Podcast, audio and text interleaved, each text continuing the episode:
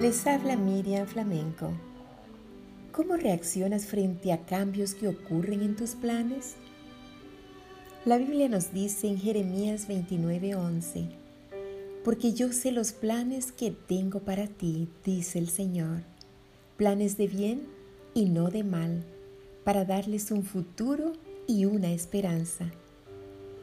Cuando tus planes cambian repentinamente, ¿cómo los enfrentas? ¿Te enojas o quizá te frustras? ¿Te pones a llorar y no sigues adelante?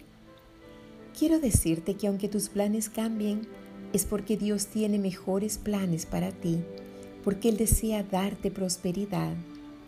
Dios ve tu futuro mucho antes de que tú lo vivas y sabe qué es lo mejor que te conviene.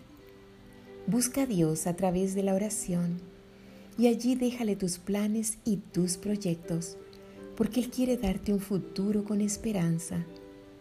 Cuando vea que tus planes cambian, no tengas temor, porque el plan de Dios no solo es para bendecirte materialmente, sino también para pulir tu carácter y hacerte una persona dependiente de su poder.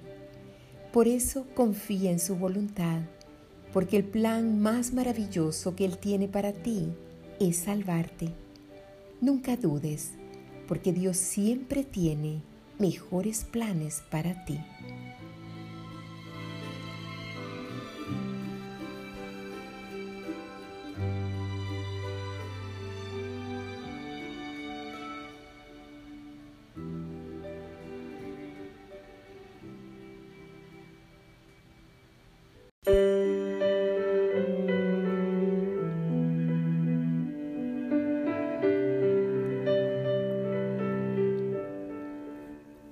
Hola, les habla Miriam Flamenco.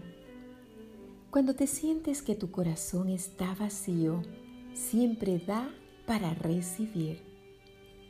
Proverbios 11:25 nos dice, el alma generosa será prosperada, y el que saciare, él también será saciado. Quizá hayan pasado muchos días de sentirte vacío, y eso te hace alejarte de todo y de todos, porque piensas que necesitas un tiempo para ti. ¿Sabías que cuando estás así, el mejor lugar para ir es a Dios? ¿Recuerdas a la viuda de Sarepta? Sus vasijas estaban vacías y cuando dio lo último que le quedaba al profeta que lo necesitaba, el Señor llenó todas las demás y nunca le faltó. ¿O recuerdas al niño que tenía los panes y los peces? Él dio todo lo que tenía y el Señor lo multiplicó. Tú siempre tendrás algo para dar, aunque sea una sonrisa y ganar una amistad, porque siempre que das, ten la seguridad que recibirás. ¿Cuál es el vacío que estás experimentando hoy? ¿Será tus emociones? ¿O tal vez tus ahorros? Sin importar lo que sea, Dios lo llenará. Da y el Señor te dará, porque nada de lo que hacemos volverá vacío. Dios siempre lo llenará. No pierdas sus bendiciones, porque dando es como recibimos.